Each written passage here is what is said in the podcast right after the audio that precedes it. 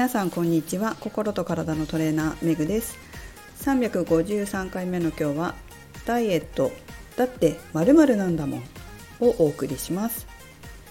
人間の体って法則がありますよね。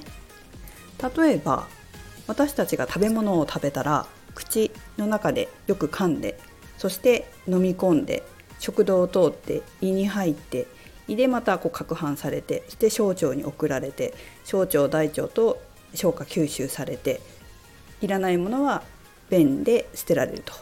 捨てられるっていうか、ね、排泄されると、まあ、これも一つ法則ですよね。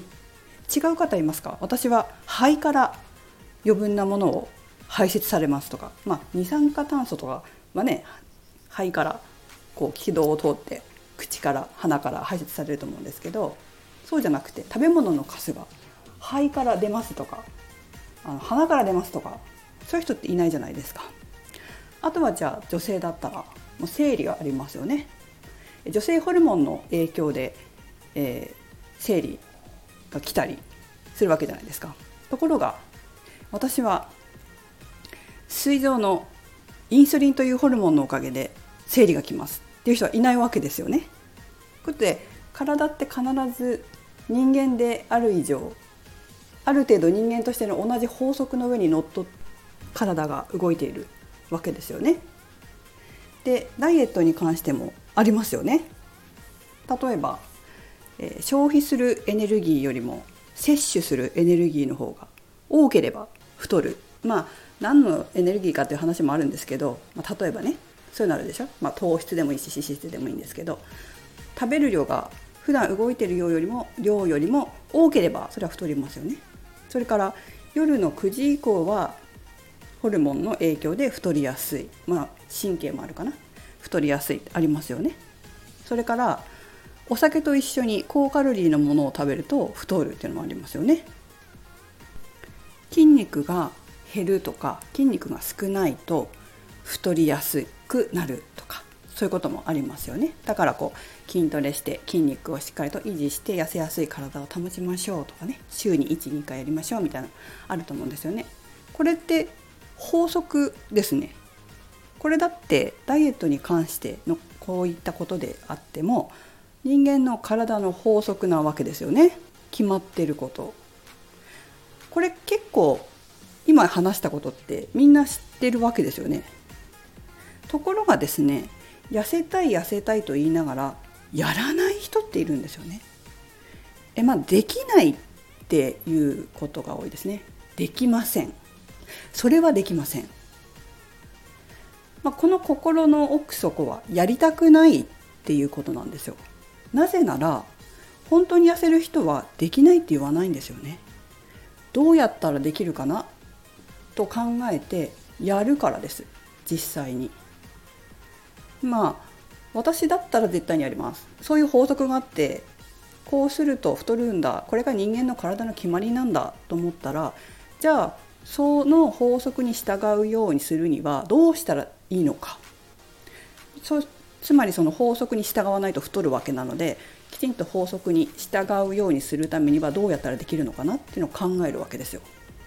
でまあ難しかったとしても近づけるためにはどうしたらいいのかとかなるべくそうするためにはどうしたらいいのかっていうのは私だったら考えるんですよね。ところがなかなか痩せない人というのは最初からできないって言うんですよ。最初からできません。あそれは難しいです。って言うんです。さてなぜですか？はいここは考えてほしいなと思います思い当たる方ここにタイトルにあるだって何々なんだもんが出てくるわけです。このだって何々なんだもんは潜在意識のつまり子供心インナーチャイルドの言い訳になります。法則は決まっている。なのにやりたくないできない。ここを変えなければいけません。何度も言いますが食べたものが口から入って消化管を通って肛門から出るっていうのは法則です。生理が女性ホルモンによって起こるのも法則です。男性ホルモンで起こる方いないですよね。これと同じなんだということを自覚する必要があります。ところがですねこの体の法則に反することをしても私だけは痩せるんじゃないかって思う方もいらっしゃるんです。どういうことかというと私だけはお酒を飲み続けてもそして食べたいものを食べ続けても痩せるんじゃないか。運動しなくても痩せるんじゃないか。って思うんですよ。そしてそれを続けるんですけど数字って嘘つかないんですよ。ちゃんと体重と体脂肪率にはやったことやらないことが出ます。なのでデータ見ればわかるわけですよ。やらなかったなやったなっていうのはもう数字でちゃんと結果として出ます。もし頑張ったのに結果が出なかったのであれば、まあ、そういうやり方がなんか間違ってるだと思いますよ。まあ、例えばあの筋肉がつきにくい人が食事制限しちゃったりするとかえって太りやすくなったり痩せにくくなったりするので、まあ、やり方がその人に合ってないっていうことはありますので、えー、頑張ったのに成果が出ないのであればやり方ちょっと違うっていうふうに思ってくださいね。でも頑張ってない人はやっぱり出ないんですよ成果として。見ればわかる。でよくよく話を聞いてみるとまあ怠けてましたって自分で言うケースは別にいいと思うんですよ自覚してるからね自覚して怠けてたっていうケースはまだいいんですけど私だけは特別怠けても結果が出るんじゃないかこの体の法則に反することをしてもしていても痩せるんじゃないかっていう思うケースもあるっていうことです。皆さんはどうでしょうか？で痩せないって分かった時じゃあやっぱりお酒やめなきゃいけないんだ。まあ減らさなきゃいけないんだとかな、まあ、あと食事量減らさなきゃいけないんだとかちょっと工夫しなきゃいけないんだ。運動しなきゃいけないんだ。もう20代みたいに20代の頃みたいに何もしなくても食べなきゃ痩せるみたいな年代じゃないんだ。やっぱり運動しなきゃいけないんだ。筋肉つけなきゃいけないんだ。って思ったとしてもやりたくないっていう気持ちが出てしまった時、まあ、これが潜在意識のインナーチャイルドですけどね。それが出た時に何をするかというとこのままでも痩せる方法を探し出します。例えば昨日話したガードルいいんじゃないかなとかね。まあ、が昨日話しましたけどガードルはただ自分のその脂肪をこう抑えて、えー、減らすわけではないので本当の意味での痩せるわけじゃないですよね。それから脂肪吸引ってどうだのって言い出したりもします。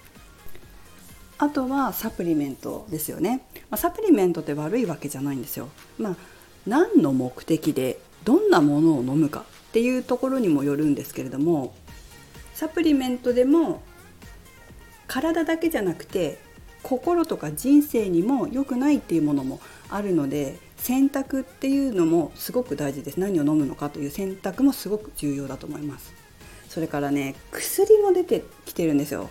何年か前からか。食欲を抑える薬。薬ってどうですか？一生飲みますか？薬。痩せる薬一生飲み続けますか？できますか？飲まなくなったらどうなりますか？結局心は変わってません。そしたらまた戻りますよね。脂肪吸引もそうですよね。吸引しました。普通の生活に戻りました。でも心はか、ま変わっていません。潜在意識の食べたい自分潜在意識の運動したくない自分っていうのは変わってない。ということはまた同じことを繰り返すということです。結局自分自身が変わってないので繰り返しちゃうんですよ。そしたらまたやりますか？お金ありますか？ずっと続けますか？という感じなので、えー、もし自分そうかもなと思った方は是非心を見てもらいたいなと思います。それか素直に体の法則に従うという選択を取りましょう。それに抵抗感を生じる今もやっとした方それがインナーチャイルドの声ですよ。体の法則に従うのか運動しなきゃいけないのかえー、っていう声が出たりとか21時以降に食べるのやめるのえー、だってさそれがチャイルドの声です。ぜひ自分のチャイドの声に耳を傾けそれを解決してあげてください。そうじゃないといつまでも堂々巡りになってしまいますよ。それではメグでした。